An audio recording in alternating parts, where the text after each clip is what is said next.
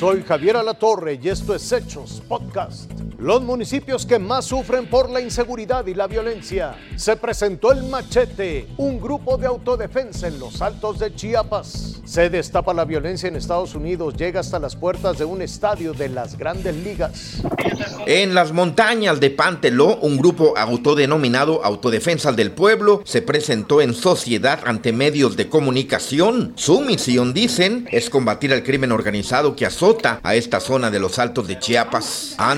De habitantes, unos 150 hombres hicieron acto de presencia portando armas de fuego de alto poder. Una mujer habló a nombre de las 86 localidades de Panteló. Dijo que la gente ya no quiere más asesinatos, extorsiones y secuestros y que respaldan a las autodefensas El Machete. No para atacar el pueblo, sino que para combatir a los sicarios, a los narcotraficantes y al narco ayuntamientos tras elevar oraciones para pedir que termine la violencia, los habitantes pidieron la renuncia de la alcaldesa en funciones Delia Flores Velasco, también del alcalde electo Raquel Trujillo Morales, a quien acusan de estar involucrado con la delincuencia organizada. Al evento fue invitada una funcionaria de la Secretaría de Gobernación, quien respaldó la organización de las comunidades y de las autodefensas. Somos respetuosos de las decisiones de organización comunitaria que se deciden.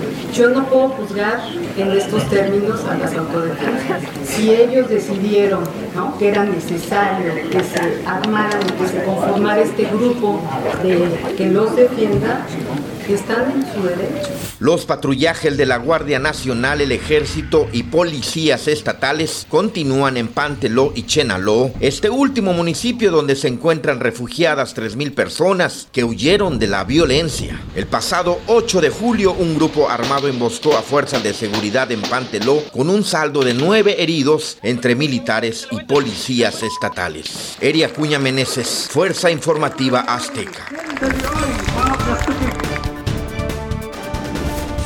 Tijuana, Baja California es el municipio con mayor incidencia delictiva en México. Ahí cada día se cometen en promedio cinco delitos. Este lunes, durante la conferencia mañanera, el secretario de Marina dio a conocer el listado de los 50 municipios con mayor incidencia delictiva de enero a mayo de 2021. El segundo municipio con mayor incidencia delictiva es Ciudad Juárez, donde en los primeros cinco meses se denunciaron 515 delitos. En tercer lugar está León, Guanajuato. En cuarto, Cajeme, Sonora. Y en quinto, Acapulco Guerrero. Esto en cuanto a delitos denunciados, porque en la percepción de la ciudadanía hay otros resultados. Según la encuesta nacional de seguridad pública realizada por el INEGI, las ciudades donde se percibió durante junio mayor inseguridad fueron Fresnillo, Zacatecas, Cancún, Quintana Roo, Ecatepec, Estado de México, Coatzacoalcos, Veracruz y Naucalpan, Estado de México. Las ciudades con percepción de mayor seguridad fueron San Pedro Garza García, Nuevo León, Tampico, Tamaulipas y Los Cabos, Baja California Sur. Alicia Gutiérrez, Fuerza Informativa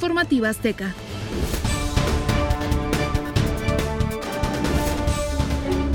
La violencia con armas de fuego en Estados Unidos continúa escalando. El pasado fin de semana, docenas de tiroteos en el país cobraron víctimas mortales. Solo en Washington, D.C. ocurrieron dos balaceras. Una niña de 6 años murió tras recibir un disparo desde un vehículo el viernes pasado. Al día siguiente, durante la sexta entrada, entre los nacionales de Washington y los padres de San Diego, un tiroteo entre dos vehículos afuera del estadio interrumpió el evento. Esto provocó caos, pues se creía que la balacera se producía dentro del recinto. La policía actuó de inmediato y capturó a dos de los involucrados, lesionados en el tiroteo, y confirmó que el estadio no era el blanco del ataque.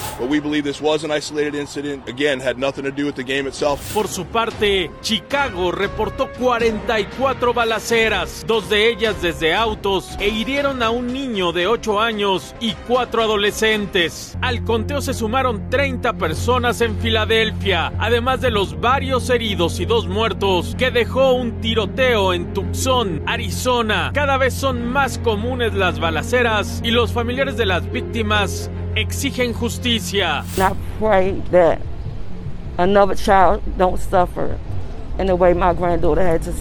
Y se niegan a que esa sea la realidad estadounidense. En espera de que nadie más deba pasar por esta situación. Con información de Marisa Espinosa, Fuerza Informativa Azteca. Esto fue Hechos Podcast.